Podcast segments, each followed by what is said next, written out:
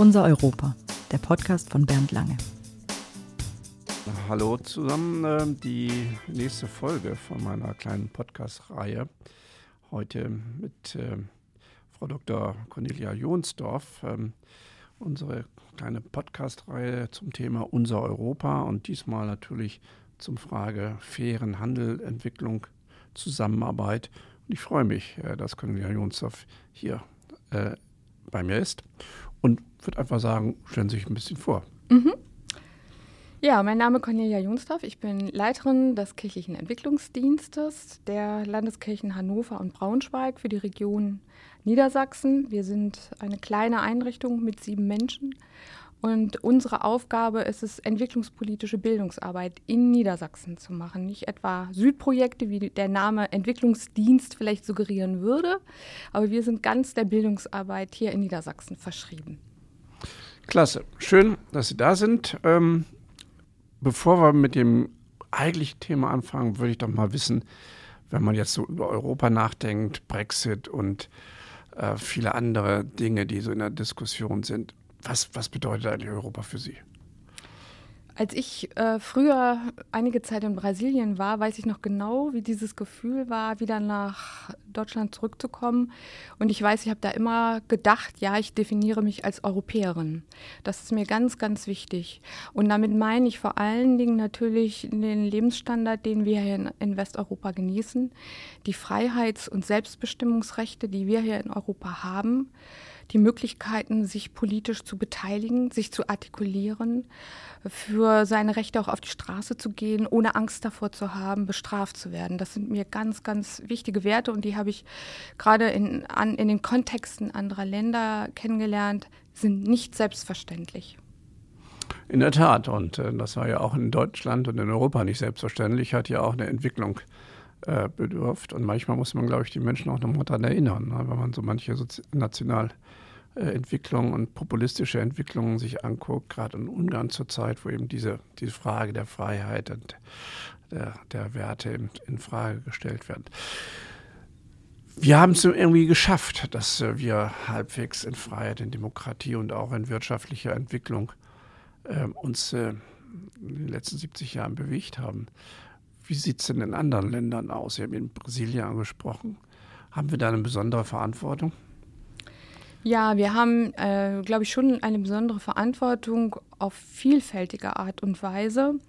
Einmal natürlich, finde ich, haben wir eine Verantwortung dahingehend, wenn wir Produkte konsumieren aus diesen Ländern, dass wir bereit sind, faire Preise dafür zu bezahlen und nicht unseren ganzen Lebensstil darauf ausrichten, möglichst billig und möglichst viel zu haben. Das ist schon mal, finde ich, ein ganz wesentlicher Punkt für unseren Konsum. Und da ist manches erreicht, aber längst noch nicht alles. Da geht noch viel mehr. Und ich finde auf der anderen Seite auch, wir arbeiten bei uns im kirchlichen Entwicklungsdienst sehr viel zusammen mit jungen Leuten aus sogenannten Entwicklungsländern, die bei uns in Niedersachsen studieren. Mhm. Und da ist es mir auch immer wieder sehr, sehr wichtig, deutlich zu machen, dass jede positive gesellschaftliche Veränderung in einem Land sehr stark von den Mittelschichten geprägt wird. Und es ist mir wichtig, mit den jungen Leuten aus Afrika auch darüber zu reden, welche Verantwortung sie für ihr Herkunftsland haben und welche Gestaltungsmöglichkeiten darin liegen. Und ich glaube, dass es eine wichtige Aufgabe ist von uns äh, als Europäern, sie darin zu ermuntern, fortzuschreiten und nicht nachzulassen, selbst wenn es schwierig ist in ihren Herkunftsländern, was individuelle Freiheitsrechte angeht. Trotzdem daran zu bleiben, mit uns gemeinsam zu überlegen, wie kann man sich engagieren, wie kann man die Situation in einem Land Afrikas, das sie noch nicht erreicht hat, besser machen und besser gestalten. Also Partnerschaft in dem Sinne, dass man begleitet, das hat nicht nur was mit Finanzen Finanzen zu tun, sondern mit Know-how, aber auch mit einer Begleitung, die Ermutigung meint, um politische Rechte zu kämpfen. Da finde ich, können wir eine ganze Menge tun. Ja, das finde ich auch eminent wichtig, dass da auch, ja, wie wir immer schön sagen, Zivilgesellschaft äh, entsteht. Ich erinnere, dass ich vor einiger Zeit mit äh, Ghana und anderen westafrikanischen Ländern verhandelt habe über Handelsbeziehungen, die natürlich auch dann fair sein müssen, asymmetrisch sein müssen.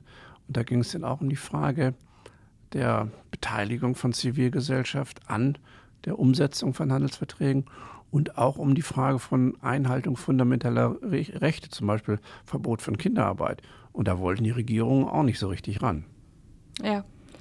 Das kenne ich auch durchaus als Problem und ich weiß, dass das nur sehr langsam gehen wird, auch Menschen davon zu überzeugen, auch in Projekten. Ich weiß von Projekten äh, in der Côte d'Ivoire, wo man versucht hat, die Bauern dort zu überzeugen, Kakaobauern zu überzeugen, dass äh, durchaus der Schulbesuch der Kinder, auch der Mädchen, eine Investition in die Zukunft ist. Mhm. Und das hat den Bauern selber zum Teil in dem Moment erstmal nicht eingeleuchtet. Und da braucht es Geduld bei den Projekten, die gemacht werden, durchaus auch über die deutsche Entwicklungszusammenarbeit, dass man nicht nachlässt an diesem Punkt weiterhin darauf hinzuwirken. Das ist ja nichts, was Menschen einfach mal von heute auf morgen verstehen und dann auch bereit sind umzusetzen. Es ist auch nicht nur eine Frage von Geld, finanziellem Support, sondern Bildungsprozesse dauern einfach länger, Bewusstseinswerdungsprozesse dauern. Und da darf man nicht nachlassen, darum zu werben, dass es tatsächlich gut ist, hier zu investieren in Bildung zum Beispiel bei den Kindern, statt sie dauerhaft aufs Feld zu schicken, sie doch eher in die Schule zu schicken. In der Tat. Und wenn wir nochmal bei der Elfenbeinküste Côte d'Ivoire und Ghana bleiben, da kommen ja 80 Prozent der Kakaobohnen, die wir so konsumieren. Also wir beide haben heute Morgen keinen Nutella aufs Brot geschmiert, aber äh, manche machen das ja und andere essen viel Schokolade. Und 80 Prozent der Kakaobohnen kommen aus Ghana, aus der Elfenbeinküste. Und trotzdem gibt es da so viele wirtschaftliche Schwierigkeiten und trotzdem verlassen Menschen ähm, aus Ghana zum Beispiel in den letzten Jahren 25.000 in die Europäische Union gekommen. Ist der Handel unfair? Es kommt ganz drauf an. Also sicherlich ähm, das, was wir, wenn es nicht aus fairem Handel kommt, ähm, im Supermarkt finden an äh, Kakaoprodukten, sage ich jetzt mal, das, das hat sicherlich nicht die Preisgestaltung, die dazu beitragen würde, dass ähm, in Ghana äh, Kakao erzeugende Familien oder Kakaobohnen pflanzende Familien davon gut leben können. Das ist die eine Seite. Und es ist aber natürlich auch ähm, auf der anderen Seite äh, ein Problem, das höre ich auch immer wieder von jungen Akademikern, die sagen, ja, ähm, es lockt einfach Europa, dorthin zu kommen. Es gibt auch ähm, Menschen, die hier zum Studium kommen und die mir erzählen, also es geht im Grunde genommen auch, wenn man in Ghana gute Ideen hat, äh, zu einem Unternehmen zu kommen.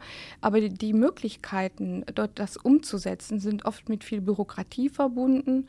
Und es ist gar nicht so einfach, im Land selber neue Absatzmärkte zu erschließen, sodass man mir jedenfalls gesagt hat, es braucht einfach auch Zeit. Es wird nicht so schnell gehen.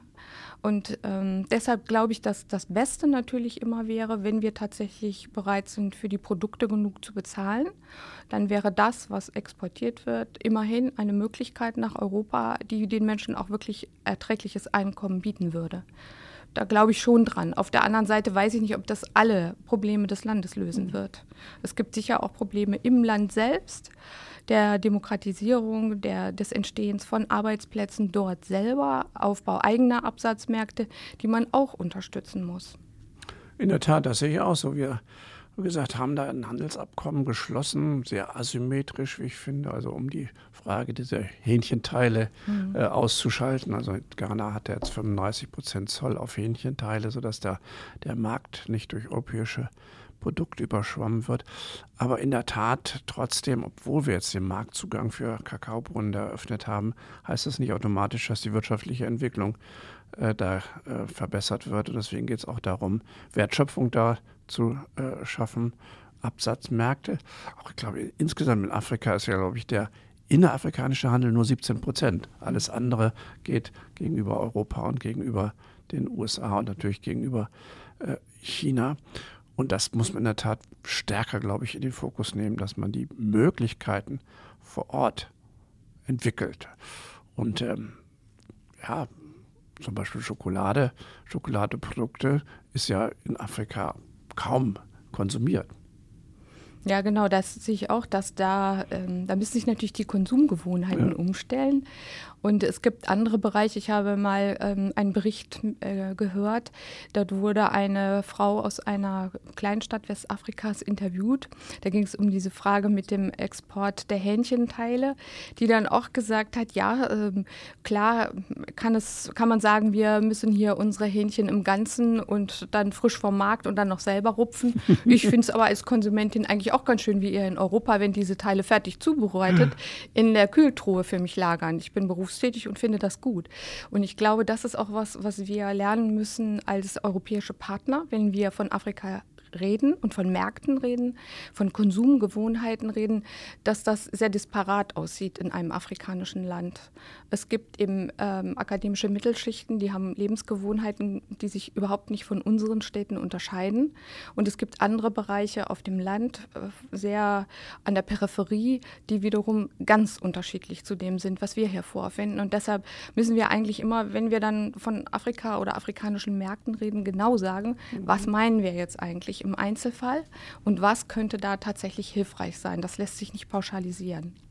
In der Tat. Und äh, deswegen muss man, denke ich, auch die starke Kooperation mit den Menschen vor Ort, was eben auch, und das machen wir auch gerade, bei uns heißt es ja Aid for Trade, dass man Hilfe für, für den Handel aufbaut, aber wie man das konkret umsetzt, ähm, sehr stark äh, den Bedürfnissen nur vor Ort angepasst macht. Und ist auch mitunter eine schwierige Geschichte, weil natürlich Regierungen gerne auf solche Mittel zugreifen würden und nach eigenem Gutdünken die verteilt.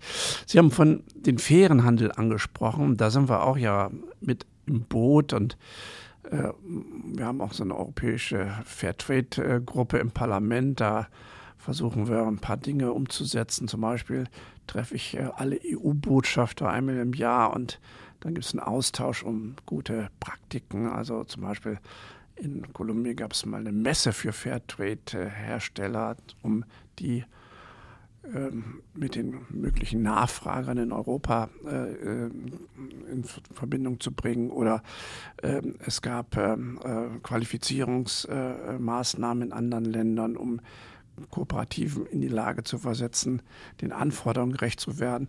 Oder wir haben auch dafür gesorgt, dass es jetzt eine Fairtrade City äh, ähm, Preis gibt. Also die in Europa hatten wir in Deutschland ja schon mal länger und jetzt gibt es das auch europaweit. Gent hat das gewonnen. Also da sind wir ein bisschen, bisschen dabei. Äh, vielleicht können Sie auch noch mal Ihre Position zum fairen Handel etwas erläutern. Also ich blicke da äh, logischerweise als ähm, Mitarbeiterin einer evangelischen Institution auch immer gerne auf uns selbst. Und ich würde sagen, äh, wir als evangelische Kirche haben ähnlich wie andere öffentliche Beschaffer noch ziemlich großen Raum nach oben. Bis zur Decke ist noch lang hin. Äh, wir haben nämlich große Einrichtungen, genauso wie die Kommunen auch. Wir haben Krankenhäuser, wir haben diakonische Einrichtungen für Senioren oder Menschen, die irgendein Handicap haben. Und das sind sehr große Abnehmer von fair gehandelten Produkten wie Kaffee oder Tee oder auch äh, Schokolade. Auch äh, die sogenannte Flachwäsche, die man in Krankenhäusern mhm. braucht, könnte ja auch aus fair gehandelter Baumwolle stammen. Da gibt es also ganz viele, viele Möglichkeiten. Und ähm, als evangelische Kirche sind wir immer so Weltmeister darin, dass wir Positionen zur Gerechtigkeit formulieren und der Welt das Wort sagen. Aber bei uns gibt es auch noch eine ganze Menge, was wir erreichen müssen. Und das hat nichts damit zu tun, ob man das jetzt will oder nicht. Ich glaube, das wollen im Prinzip alle. Aber das bedeutet, dass man Beschaffungsprozesse umorganisieren muss. Und das braucht einfach Kapazitäten. Da geht es jetzt nicht einfach um das Ja oder Nein, sondern um das Wie man muss es eben anders organisieren. Ne? Man muss anders damit umgehen. Und dafür braucht man wiederum auch Menschen, die in den Einrichtungen, zum Beispiel in den großen Kantinen, dafür werben, dass dieser Kaffee, wenn er jetzt fair gehandelt ist, nicht anders oder schlechter ist als der, den man vorher hatte. Und dafür braucht man Menschen, sozusagen Botschafter für diesen äh, fairen Kaffee, die die anderen darin unterstützen, das umzusetzen. Und das ist weniger eine Sache, ähm, dass man da jetzt eine bestimmte politische Botschaft von sich gibt, sondern das sind einfach Leute, die müssen auch, sage ich dann immer, Liebe haben dazu. Die müssen auch Lust haben an diesen Produkten und dafür auch einstehen und davon überzeugt sein, dass sie gut sind. Und nur dann kann man auch andere mitnehmen, für die das noch nicht so selbstverständlich ist. Und dafür brauchen wir Zeit und Energie, um das wirklich hinzukriegen. Ich glaube, dass das machbar ist. Ähm, also jetzt, als die Deutsche Bahn umgestellt hat auf fair gehandelten Kaffee, war ja auch alles machbar. Und vorher wurde auch immer gesagt, oh, oh, ob das überhaupt möglich ist, diese Mengen mhm. dann so vorzuhalten. Das haben wir in der Tat früher manchmal diskutiert, ob das überhaupt so geht. Man sieht, es geht. Mhm. Aber äh, man braucht dann wirklich so ein Management, das sich auch damit befasst, ganz gezielt. Und wir als evangelische Kirche haben da noch einiges zu tun. Ich denke, die anderen großen öffentlichen Einrichtungen aber genauso. Also das ist nicht eine Sache der politischen Überzeugung, sondern sondern das muss einfach wirklich richtig gut gemacht werden. Und da haben wir noch einiges vor uns. Ja, das sehe ich ganz genauso. Und äh, nicht nur die Frage Kirche, sondern auch der öffentlichen, der Kommunen, der Länder. Äh, wir haben in der Tat extra deswegen die Gesetzgebung für die öffentliche Beschaffung geändert. Ja, die äh, äh Möglichkeit, jetzt äh, fair gehandelte Produkte auch anderen vorzuziehen. Also es gab ja mal einige so Wettbewerbsfetischisten, die dann sagen, nur das kostengünstigste Angebot muss genommen werden. Das ist weg. Man kann jetzt in der Tat in die Ausschreibung eben fair gehandelte Produkte hineinnehmen und von daher auch die auch äh, dann kaufen. Aber das äh, reicht eben nicht, dass man diese Gesetzgebung hat, sondern man muss wirklich Menschen vor Ort haben und in den Kommunen, äh, die das dann auch umsetzen. Und da gibt es, glaube ich, eine ganze Reihe von äh, ungenutzten Potenzialen. Ja, das sehe ich genauso und ich merke das auch immer wieder in Gesprächen mit Kollegen. Ich habe hier in der Stadt Hannover auch mit äh, Einzelnen gesprochen, die uns auch erzählt haben, äh, mit welchen Komplikationen sie eigentlich gar nicht gerechnet haben, die dann aber eingetreten sind. Ähm, da wurden äh, Gärtnerschürzen beschafft, fair gehandelte und ja, da waren dann die Taschen anders geschnitten als sonst und die Mitarbeiter, die jetzt damit arbeiten sollten, die fanden das einfach nicht gut. Die fanden ja nicht, nicht gut, dass es fair gehandelt war, mhm. sondern dass die Tasche auf der falschen Seite saß. Das heißt also, es spricht nicht gegen das fair gehandelte Produkt, sondern das Produkt an sich ist jetzt der Aufgabe nicht gemäß zustande gekommen. Und das heißt, man muss ja dann mit solchen äh, Beschaffungsprozessen tatsächlich auch Leute äh, befassen, die genau dafür einen Blick haben. Also nicht die jetzt immer nur sagen, das ist gut, sondern die auch in der Lage sind, das wirklich umzusetzen. Da müssen wir sorgfältig sein, damit das auch tatsächlich klappt und nicht bei vielleicht Menschen, die sich jetzt nicht so viel Gedanken darum machen, was fairer Handel bedeutet, hängen bleibt im Kopf, ach, das sind die Produkte, die immer nicht passen. Oder das ist immer der Kaffee, der nicht schmeckt. Das geht nicht. Da müssen wir sehr sorgfältig sein. Ja, in der Tat. Aber fairer Handel ist eine Schiene. Wir diskutieren natürlich zurzeit auch sehr stark ob Unternehmen nicht stärker in die Verantwortung genommen werden müssen. Es gibt die Diskussion, ob es nicht sogar einen globalen, verbindlichen gesetzlichen Rahmen geben soll, dass Unternehmen eine bestimmte Sorgfaltspflicht haben sollten. Gerade zum Beispiel im Textilbereich, wenn man dann da an die, die Ereignisse in, in Bangladesch äh, vor einigen Jahren sich nochmal vergegenwärtigt und äh, unter welchen Bedingungen heutzutage noch Textilien produziert wird. Was halten Sie denn davon? Damit befassen wir uns auch gerade. Ich habe das gerade auf einer Tagung ähm, auch zur Thematik gehabt, sowohl diese sogenannte UN-Treaty-Initiative als auch jetzt Überlegungen, dass die Bundesregierung selber für Deutschland eine Gesetzgebung plant. Ähm, diese Überlegungen kenne ich durchaus und ähm, wenn, wenn es weltweit so wäre, tatsächlich, dass alle Unternehmen dazu gleichermaßen verpflichtet wären, glaube ich, dann wäre das eine sehr sinnvolle Sache. Das könnte allerdings vermutlich, wenn es auf UN-Ebene beschlossen werden muss, eine Weile dauern, bis das dann tatsächlich so weit ist. Wichtig finde ich in dem äh, Zusammenhang, ich werde in Niedersachsen auch im November eine Veranstaltung dazu machen, dass wir darüber auch mit Unternehmen selber reden. Und zwar nicht in dem Sinne, dass wir sie von vornherein vermeintlich anprangern, sondern dass wir sie sozusagen bei ihrer Ehre als gute Kaufleute packen mhm. und sagen, das ist nichts, was ihr wirklich wollt. Niemand will das. Die Frage ist, wie kann man das umsetzen? Welche Instrumentarien sind geeignet dafür? Und ich erhoffe mir also jetzt gerade meinetwegen im Hinblick auf Mittelstand, äh, dass man darüber ins Gespräch kommen kann, dass deutlich ist, äh, die Öffentlichkeit erwartet das, dass ähm, Beschaffung weltweit äh, ohne Skandale funktionieren kann und es wird sich derjenige profilieren, der das am besten gewährleisten kann. Ja, sind natürlich schon einige Initiativen auch ähm, äh, am Start, finde ich auch sehr begrüßenswert. Ähm, manchmal, glaube ich, auch muss man da ein bisschen gesetzlich denn vorangehen. Am besten natürlich global, aber manchmal ist es nicht möglich. Ähm, und da ist die europäische Ebene natürlich dann da äh, vielleicht diejenige, die am meisten erreichen kann. Wir haben gerade ja auch eine Gesetzgebung durchgesetzt, äh, wo es eine verbindliche Sorgfaltspflicht bei vier Mineralien gibt. Vom Gold über Tantal, Zinn, Wolfram, von der Mine bis zum Produkt, gerade weil die im Wesentlichen aus Konfliktregionen kommen und damit Bürgerkriege finanziert werden und Kinder gezwungen werden, in Erdlöcher äh, zu kriechen und das abzubauen. Also insofern vielleicht beides, dass man Unternehmen motiviert, aber wo es nicht anders geht, auch mal eine Gesetzgebung zur Sorgfaltspflicht. Sorgfaltspflicht ist ja ein Element von Entwicklungszusammenarbeit, um dort Bedingungen äh, zu stärken. Wie sehen Sie das aus der niedersächsischen Perspektive? Was kann man eigentlich noch an Entwicklungszusammenarbeit verstärken? Also ähm, die meisten Bundesländer äh, haben ja Partnerschaften. Niedersachsen hat sie auch. Und ähm, ich finde das da sehr sinnvoll, dass man dieses Instrument nutzt, dass man Partnerschaften hat und ähm, miteinander auf Regierungsebene, auch unter Beteiligung von NGOs, überlegt, was kann man machen, um äh, in dem jeweiligen Partnerland zur Stabilisierung und zur Weiterentwicklung beizutragen. Das muss nicht immer wirklich viel Geld sein. Das kann auch ähm, eine kollegiale Beratung sein äh, oder auch gemeinsame Projekte sein, die man zusammen tatsächlich macht. Auf jeden Fall ähm, aus meiner Erfahrung auch im evangelischen, im kirchlichen Kontext weiß ich, dass diese langjährigen Partnerschaften durchaus sehr, sehr wichtig sind gegenüber der, der doch eher kurzfristigen Projekte innerhalb der EZ das sind langfristige Prozesse, dass man mit den Partnern zum Beispiel darüber redet, was sind denn eigentlich Standards im Bereich der EU, was Gender angeht ne, oder den äh, Respekt vor Homosexualität und all diesen Dingen, die nicht in jedem Kulturkreis automatisch so sind. Und da ist es sehr wichtig, dass man auf Langfristigkeit setzt und einander langfristig im Gespräch bleibt.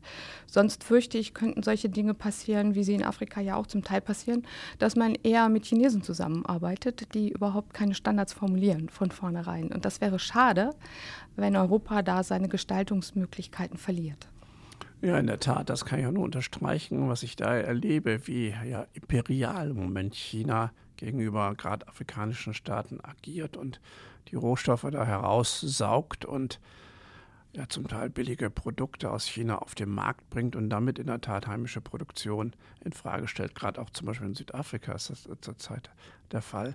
Da können in der Tat solche Partnerschaften eben auch ergänzend wirken und stabilisierend wirken. Also insofern gibt es auch eine Möglichkeit aus Niedersachsen heraus nach außen zu wirken. Sie wirken aber im Moment mehr in Niedersachsen. Was machen Sie denn, um Niedersachsen insgesamt ein bisschen freundlicher der globalen Verantwortung zu stimmen? Also ich versuche, und das mache ich sehr gerne, zum Beispiel äh, mit Landtagsabgeordneten bei uns im Gespräch zu sein, sie in unsere Veranstaltungen durchaus auch mit einzubeziehen, obwohl die dann immer berechtigterweise sagen, Entwicklungszusammenarbeit ist jetzt nicht so äh, die Schwer, der Schwerpunkt der äh, Länderhoheit, das gehört eher auf die Bundesebene.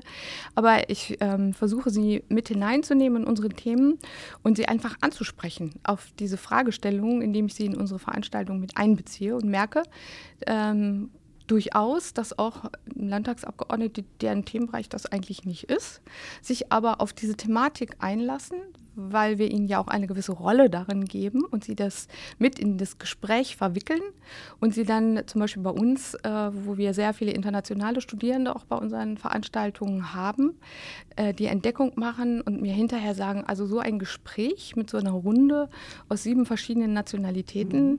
alles junge, ähm, ambitionierte Leute, die die Welt verändern wollen, hätten sie so bisher noch nicht gehabt. Und das sehe ich durchaus als eine Chance. In der Tat. Und äh, das finde ich auch eine tolle Herangehensweise, weil, und das ist ja auch mein, mein Erfahrungshintergrund, dass in der Tat durch Netzwerke, durch die Begegnung, das, durch das Wurzelgeflecht eigentlich ein Verständnis wächst. Und äh, wenn man sich die globale Entwicklung anbetrifft, äh, anguckt, dann ist es natürlich auch eine Verantwortung sowohl für uns, aber eben auch für die Menschen vor Ort, sodass das wirklich ein fruchtbarer Dialog sein kann. Europa haben wir mit angefangen. Die Frage, äh, wie geht es weiter mit Europa? Was wünscht man sich von Europa? Was wünschen Sie sich von Europa? Oh ja, ich wünsche mir, dass Europa das bleibt, was es ist und dass es nicht auseinanderbricht. Ähm, ich merke das oft, wenn man äh, es erlebt, dass es ganz unterschiedliche Positionierungen gibt, sowohl in den politischen Lagern als auch in den Meinungen. Dann war es äh, nach meiner Erinnerung und nach meinem eigenen Bewusstsein die Stärke Europas, dass man verschiedene Standpunkte ausgehalten hat und nicht etwa mit entweder verbaler oder anderer Gewalt sie versucht hat zu unterdrücken. Und ich hoffe, äh, dass auch wenn sich das jetzt auftut, stärker noch auftut, dass wir eine Polarisierung von Positionen haben, wir das trotzdem aushalten, dass es beide gibt und dass es eine starke Mitte gibt, an die man sich doch wieder auch mehr andocken kann. Das wäre sehr äh, mein Wunsch und ich plädiere auch in una, unserer evangelischen Institution immer dafür, äh, dass wir uns eine Kultur immer mehr aneignen, in der wir es aushalten, dass es unterschiedliche Positionen gibt und nicht schnell sagen, mit denen oder denen reden wir einfach nicht mehr und bleiben in unserer eigenen Blase. Ich glaube, dadurch würde der, der Riss durch die Gesellschaften weiter verstärkt. Das dürfen wir auf gar keinen Fall, sondern mein Wunsch wäre, dass es weiterhin eine starke Mitte gibt, die durch, mit verschiedenen Positionierungen, aber doch an sich als Stärke äh, immer in den letzten Jahrzehnten auch unser Land gestaltet hat. Und dass es nicht dazu kommt wie in den USA mit so einer Spaltung oder in Brasilien erleben wir jetzt auch eine sehr schwierige Situation. Das fände ich sehr schade, sondern ich, ich hoffe, dass sozusagen die Kultur der politischen Mitte stark genug bleibt, um die Diskrepanzen auszutarieren. Das ist natürlich für einen gesellschaftlichen Fortschritt eminent wichtig. Und Sie haben Beispiele USA, Brasilien genannt, aber Großbritannien ist natürlich das Gleiche, wo mit dem Referendum natürlich fast die Hälfte der Bevölkerung nicht mehr berücksichtigt ist und die, die Spaltung so elementar inzwischen geworden ist, dass jenseits der Frage des Austritts, wie man das organisiert, die Frage, wie man wirklich einen Zusammenhalt wieder hinkriegt in die britische Gesellschaft, ich glaube, die größte Herausforderung ist. Ja, insofern, ja, müssen wir daran arbeiten, dass dieses Europa, was ja nicht in Stein gemeißelt ist, auch äh, in der Zukunft noch dazu beitragen kann, dass wir miteinander reden und gemeinsam das Projekt weiterentwickeln. Schönen Dank, äh, dass Sie da waren und weiterhin guten Erfolg für Ihre Arbeit. Dankeschön. Wenn es Ihnen gefallen hat, abonnieren und teilen Sie diesen Podcast. Weitere Informationen finden Sie unter www.bernd-lange.de.